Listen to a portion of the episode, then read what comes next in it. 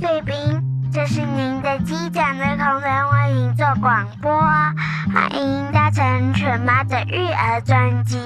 现在请您放松心情，好好享受这趟飞行哦。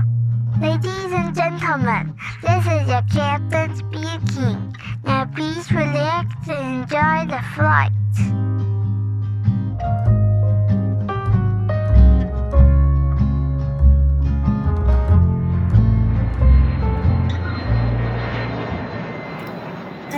大家好，我是犬妈，欢迎光临犬妈的育儿专机。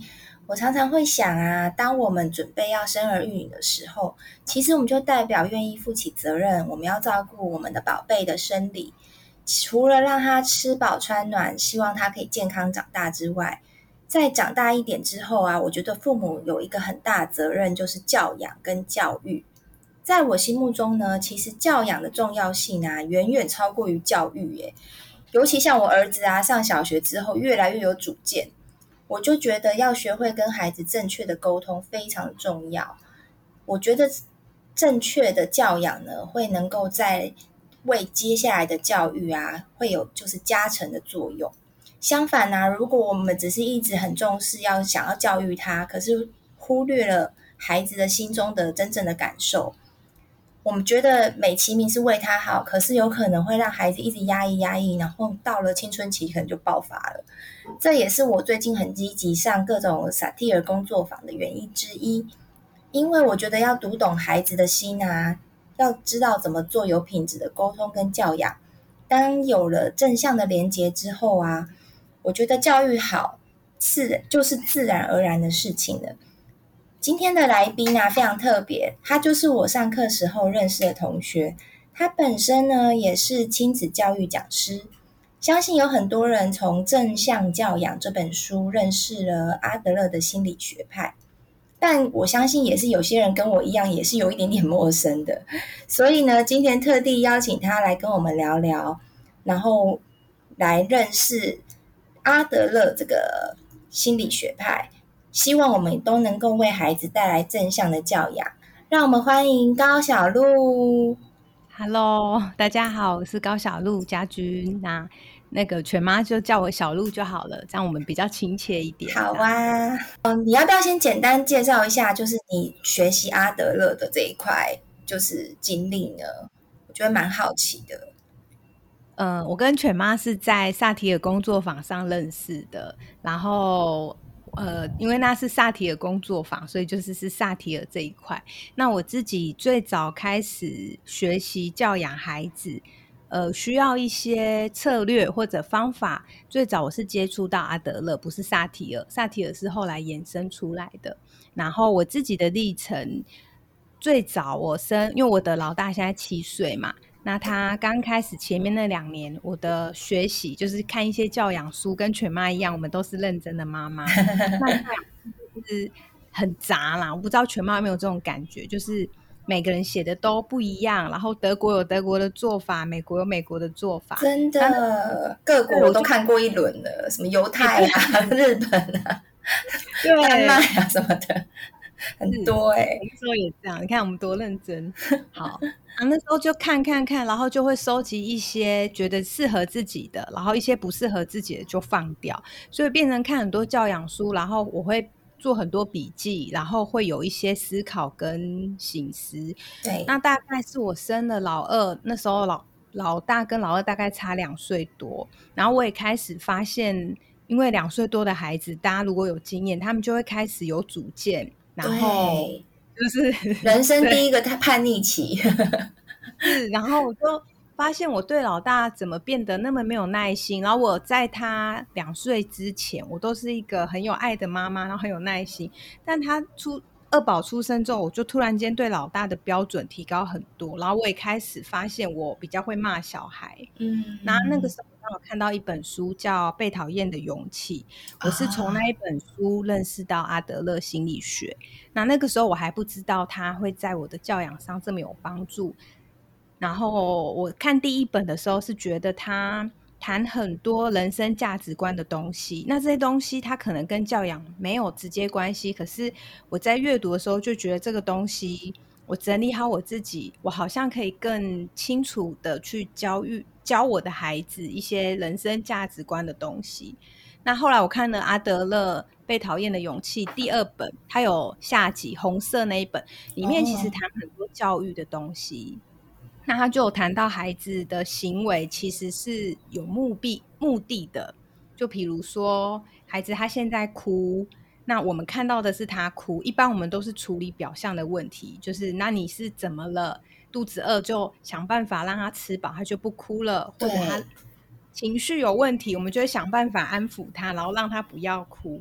对。那我读了阿德勒之后，我发现他会更深层的，这个就扣到萨提尔的冰山理论，就是说孩子哭只是冰山上面的那个行为，那他到底为了什么？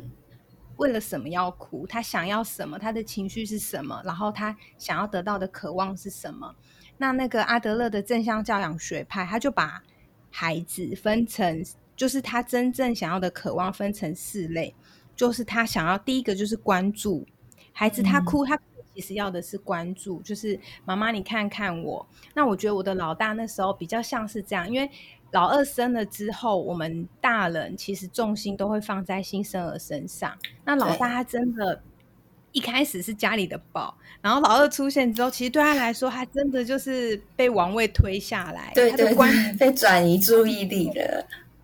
然后我们不会注意到老大心里的状态，我们可能只会觉得老二需要照顾，然后觉得老大你怎么已经长大了，呃，可不可以懂事一点？为什么这时候一直哭，要一直来黏我？嗯，然后就会更想要让他的那个哭跟黏，我们会去打压他冰山上面的那个行为。对，所以我那时候就，我就觉得，对，我就是需要这个，我我需要的是，我要知道孩子他到底要什么。因为两三岁的孩子，其实不要说两三岁，现在就算十岁，甚至成年人，很多人也说不出他真正想要的是什么。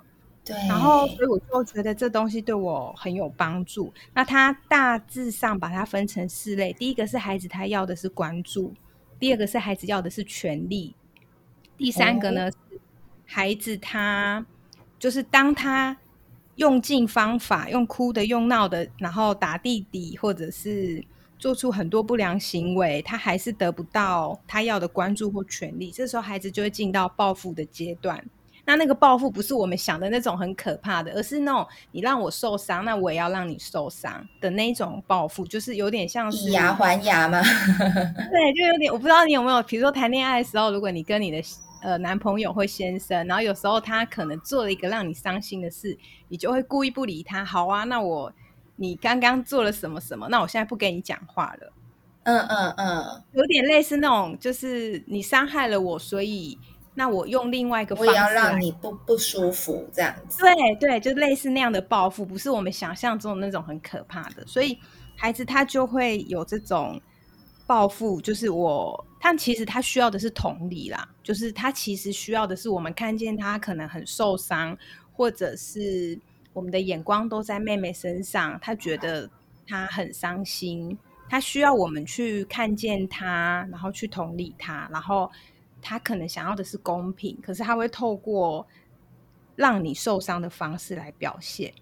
那第四个呢是放弃，就孩子他最后就会，他尝试了这些所有的方法，他还是得不到他要的，不管是爱、关注、接纳、权利、自由、同理，那他可能最后就好啊，那这个家我不重要，就算了，你们就去做你们的吧。哦，就是所以。这样，所以其实，假如像我们，如果就是像你刚刚所说的，假如我们就是在前面讲都一直打压他冰山上层的行为，他可能到了青春期的时候，他就真的可能就是进入到放弃的这个阶段，是不是这样子？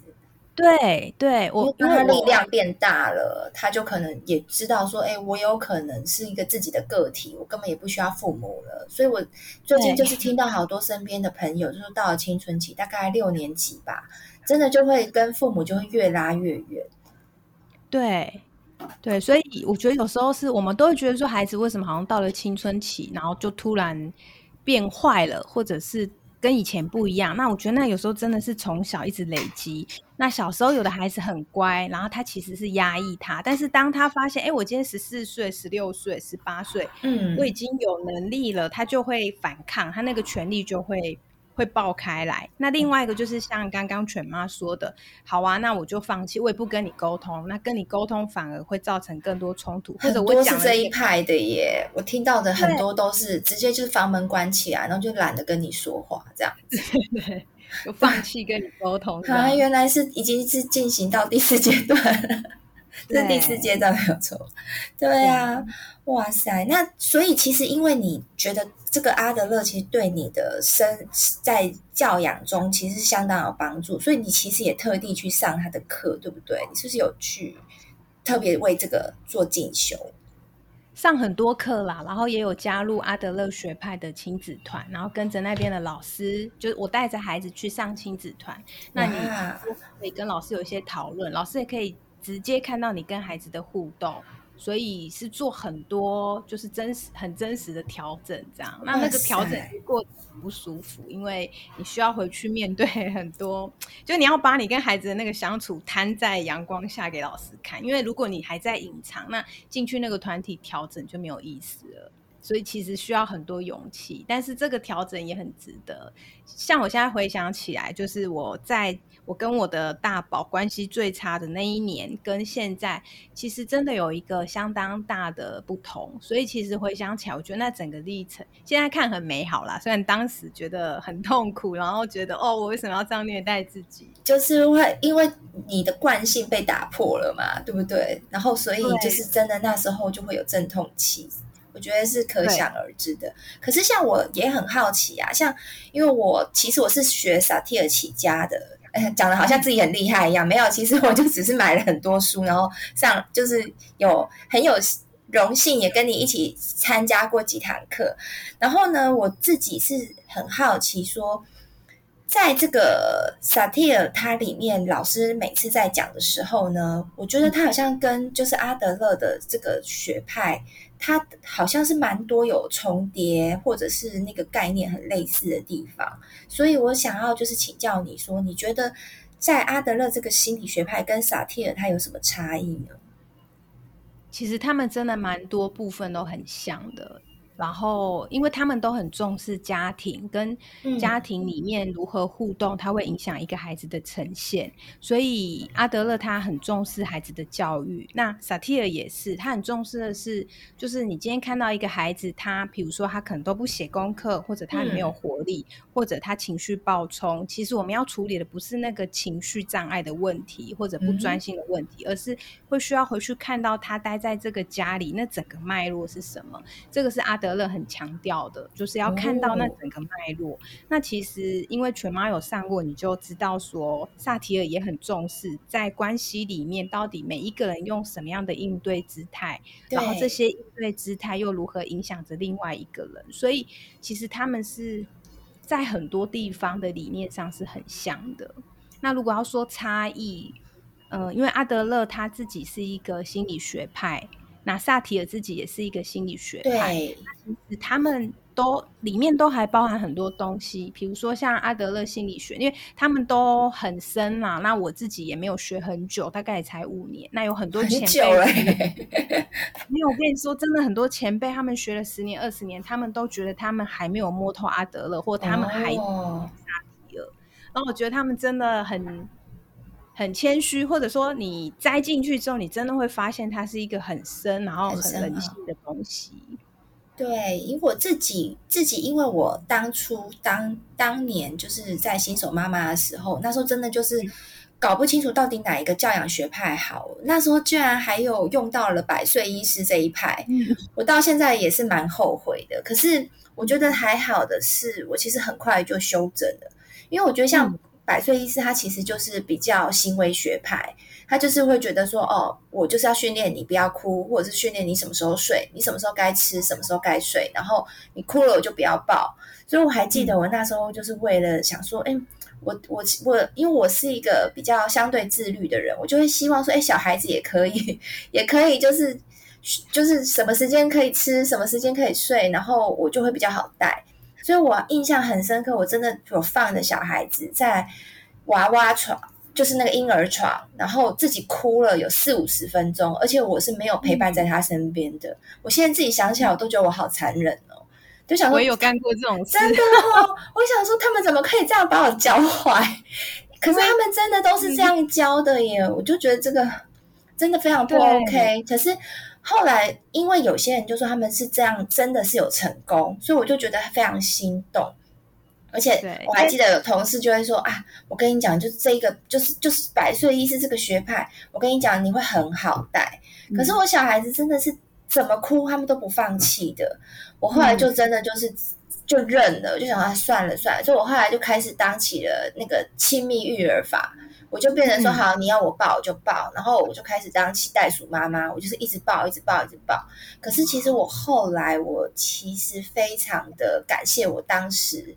愿意宁可辛苦自己，而不是说要一直去、嗯、去去叫呃去怎么讲怎么讲，就是不要去改变他的行为。我应该是要顺着他的行为去做应对。因为我后来发现，其实我小孩子算是某种程度算是蛮敏感的小孩，他其实是心思很细腻、很敏感，是没有到高敏感，可是其实他是蛮敏感的。所以我在想到说，如果我当年是真的应用那个百岁。医师法的学派的话，我觉得他的心理应该会非常非常的受伤，而且可能真的会非常的没有安全感跟不相信人。我觉得这种这种是一辈子的阴影，真的是没有办法弥补的。我就觉得相当的可怕。各位贵宾，如果你喜欢我们今天的 podcast 呢，请给妈咪五星好评。别忘了订阅追踪哦，也欢迎你赞助我们喝一杯牛奶哟。Ladies and gentlemen, if you enjoy our podcast, subscribe and give us five star reviews. Feel free to sponsor us a glass of milk. Thanks very much.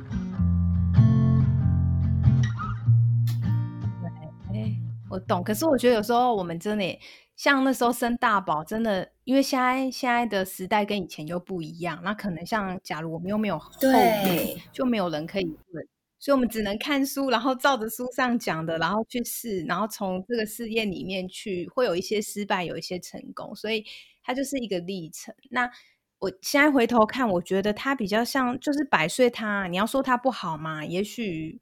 他想要说的就是为孩子建立一个 routine，、嗯、就是比较规律的那种感觉啦。对对对，那他也没有不好，那只是说如果我们太重视那个规律要出来，我们就会忘记去贴近孩子的需要。那你说亲密就都很好，其实有时候太过亲密，妈妈很累耶，就是对妈妈你会觉得自己被榨干，所以有时候是变成。就是我们过了这么多的学习之后，会比较看得懂一个育儿学派，他到底想要传达的东西是什么。可是可能当时我们不理解的时候，在看的时候，就在执行上或者在认知上会有一个过或者不及。那当我们可以取得那个中间的平衡，我就会知道说，在百岁跟亲密中间，哦，我可能大概可以怎么拿捏，或者他这样说，他最主要的那个用意跟目的，我们抓到那个核心，那。到底实际上要怎么执行，就可以有一些调整。那可是还是会犯错，就调整的过程中，我们还是会还是会犯错。对啊，因为毕竟我们是人，不是圣人啊。所以我我常常也觉得说啊，没有关系，反正我们就是在改过就好了。真的没错，要不然这样真的太苛责自己了。像我像我有时候就是上完课之后，嗯、然后看到小孩子，像我我最我对小孩子的爆点就是我我非常的讨厌他晚睡。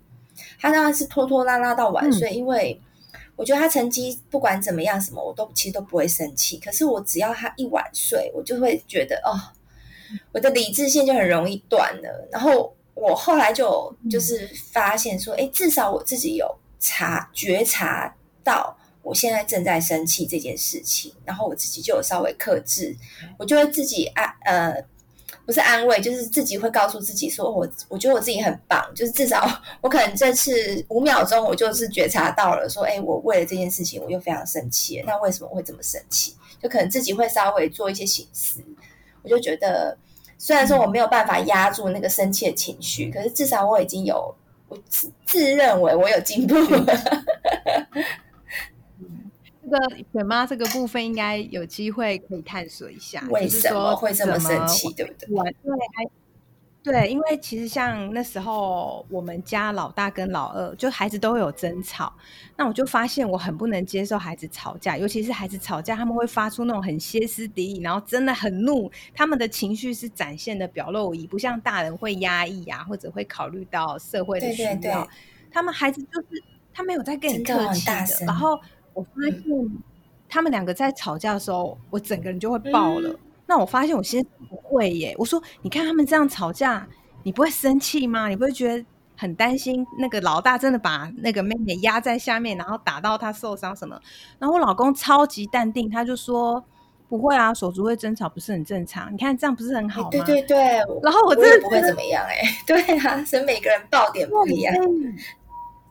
我就发现他跟我过去的童年经历有关，他让我他勾起了一些我童年的经历，然后那些情绪没有流动，所以现在这个场景，它会让我勾动了以前的东西，所以我现在的那份生气，有可能有很大的成分是以前的东西。所以我刚刚才说，那犬妈，如果你觉得孩子的成绩你没有那么在意，但反而孩子玩水你会很在意，这个里面我们就可以看。那个冰山下面，或者过去有没有什么东西，所以会让你对这个事这么在意？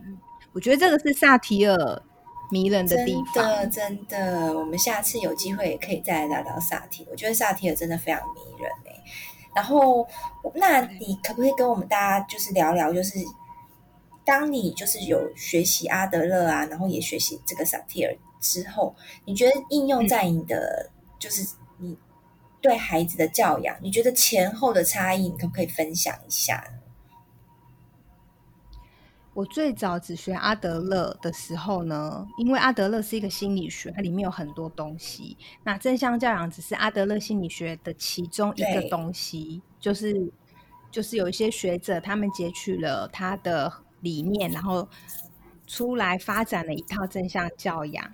然后我最早学正向教养，因为他谈很多的方法，比如说要开家庭会议，要执行日常作息表，家里要设冷静角。那他也谈很多心法，就是说我们是要跟孩子建立一个平等，然后尊重的关系，嗯、然后我们学习在关系中赋予孩子权利跟能力，让他体验到自己的价值感。我能感，就是我可以做得到的那种价值感，哦、还有他在团体中的归属感，他是属于这个家的。他进到幼儿园，怎么样做让孩子可以感觉到他是属于这里的？那他就会更投入，还有更愿意在这里，就是学习会更好。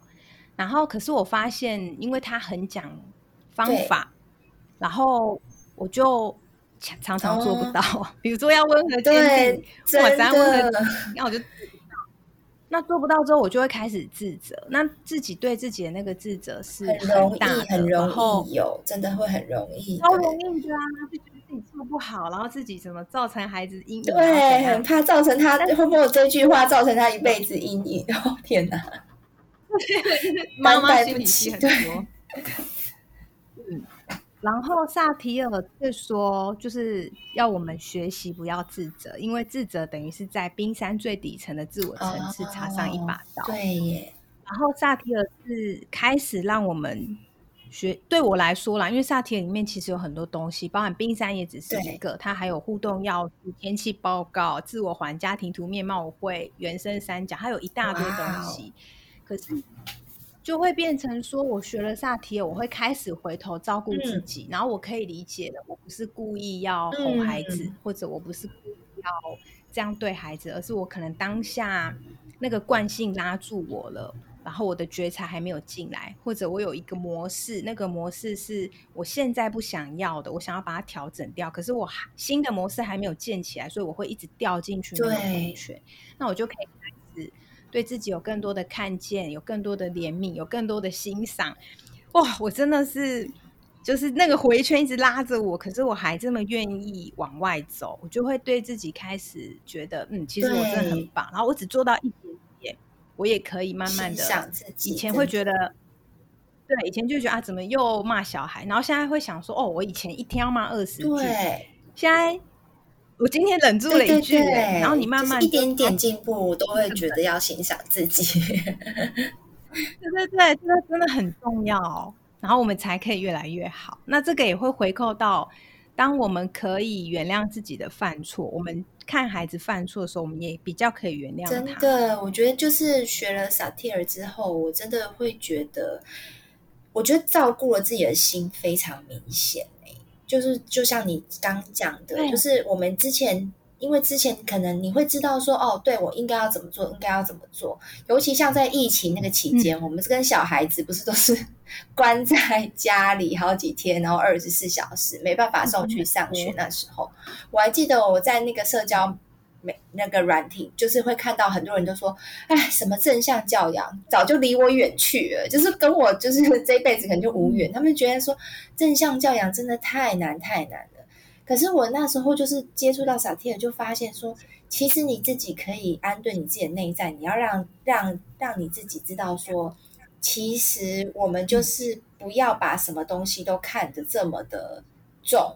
譬如说，哦，那时候我们会我会很介意说，小孩子为什么没有专心的上线上课？可是其实那时候，像怡婷老师那时候就会讲说，其实孩子不专心本来就会是正常的。你要这样去想，那你就要去看，哎，他今天专心了五分钟，哎，其实他很棒了。那我就 我就从这种 这种角度去切，就觉得，哎，对啊，其实我们连大人也不见得都有办法上线上课专心一整天啊。那你怎么可以去期待孩子他就办法上线上课，要每一堂课都很专心？所以我就觉得这样子，真的那个内心的纠结就慢慢的松开了，然后就会觉得说，哎。不会一直觉得说啊，怎么好像自己把没有把小孩带好，或者是会觉得哎，对老师很不好意思。我就觉得，我觉得大家的心心情都安顿好，其实是最重要。然后也不要为了这个东西造成亲子的冲突，我觉得很不值得。那其实我们今天听了就是这么多那个小鹿的分享啊，其实我相信有非常多的听众朋友可能会想要更深入的了解，就是小鹿他平常其实他也有经营粉砖哦，还有 podcast，然后大家也都可以在上面可以找到他，然后他在他的粉砖其实都有分享非常多的亲子教养的一些观念，我觉得都还蛮受用的。他的粉砖呢是高小璐的育儿学堂。然后 Podcast 呢是高小璐的阿萨姆教养，嗯、我觉得他这个阿萨姆教养这个名字取得非常的好，你要不要解释一下？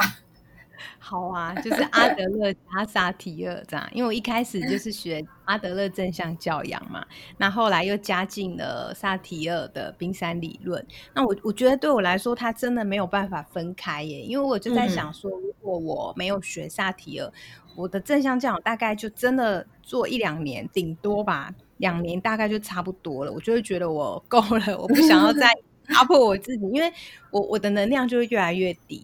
嗯、那学萨提尔，假如我没有学正向教养，我自己因为我像犬妈是阿德勒比较不熟，你是学萨提？对，我是学萨提。我学了萨提尔之后，我在执行阿德勒正向教养这一块比较松，然后比较有弹性。嗯，那但是我在想，假如我今天没有学正向教养，我大概。在执行萨提尔教养的时候，我会，我猜我会变得太讨好，就是我会想要怂了，对不对？嗯，然后我会想要知道他怎么了，然后可是可能我会失去一些界限，或我会失去一些方向。我不知道我对话的时候要带孩子去哪，或者我我虽然贴近孩子了，可是我不知道那接下来呢？对，我觉得其实我觉得真的会这样哎、欸，就会觉得太。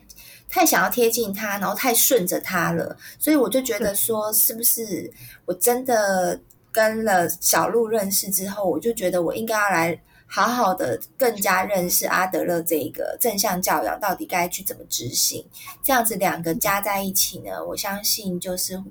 会那个如虎添翼的感觉，所以呢，大家就是一定要把他的那个粉砖跟 podcast 给他追起来。那如果呢，就是像大，我相信也很多人也会很好奇，像我们上这些工作坊啊，就是到底要去哪里上，或者是说也想要见见就是小鹿本人的话呢，其实呢，在十一、十二月是有一些讲座，其实是让听众朋友们是有机会可以参加，对不对？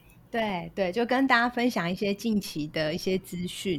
那如果就是听众朋友，你们对萨提也比较有兴趣，我们接下来十一月份的话，十一月是在二十六号、二十七号还是六日，在桃园的龙潭鹏鹏幼儿园，就是它是一个幼儿园，在那边有办一个两天的工作坊，那会有五位讲师。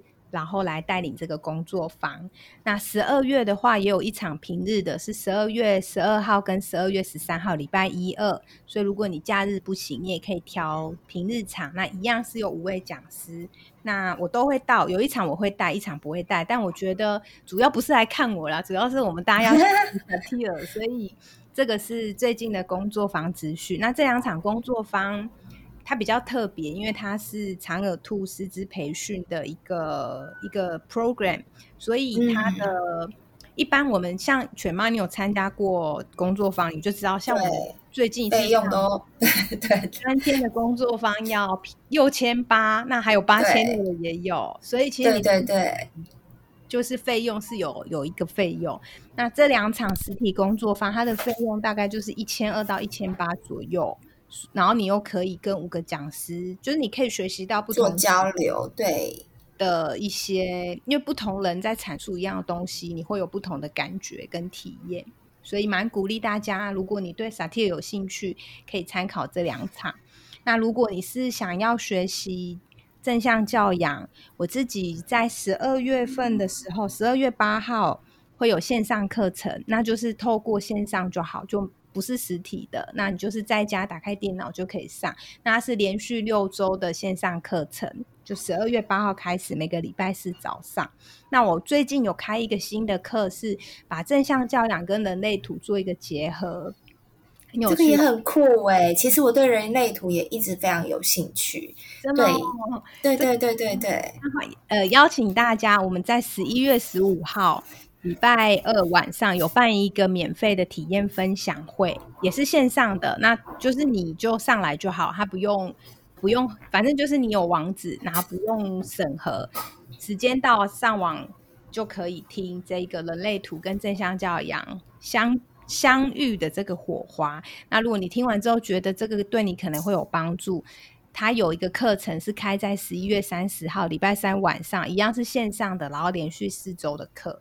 反正就是课程资讯可能有点多哇，好丰富哦！我会把它放在资讯栏，然后大家就可以就是比较详细的可以看，这样子也比较清楚。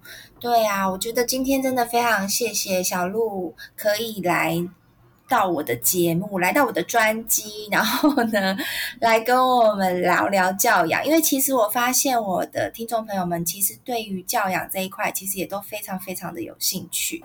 所以我觉得今天真的很开心，就是可以邀请到你，然后来让大家可以了解萨提尔之外，然后阿德勒他的他的概念是什么。那希望接下来我们也还有非常多的主题呢，也可以请这个小鹿也可以来跟我们聊聊。嗯，好啊，谢谢犬妈，就是我今天也很开心。然后呃，因为我自己录 podcast 都是自己讲嘛，然后自己讲，有时候讲一讲觉得。就是有点孤单，所以我今天 也可以跟全妈用聊天的方式，我觉得很开心。你有没有觉得用聊天的方式真的很舒服？就比较不会自言自语的，就是聊天，对不对？对对呀、啊。而且其实我也跟大家预告一下，因为我就是最近参加这些工作坊，其实真的认识了非常多很优秀的朋友们，就包括小鹿啊，还有其他的这些老师们，然后他们其实都是在教育。这个领域跟教养这个领域其实都是非常专业的老师，所以呢，就是接下来我也会在其他的节目，在接下来的节目呢，我也会再邀请其他的来宾。那也希望就是听众朋友们就是可以好好期待一下。嗯。那如果你喜欢我今天的节目的话，在 Apple 手机用户别忘了给我五星好评。那我们就下次见喽，拜拜。下次见，拜拜。各位贵宾，我们即将降落，希望你们喜欢今天的内容，下次要再来听哦。再见，Ladies and gentlemen, now we are ready for landing. Hope you liked today's podcast. See you next time. 拜拜。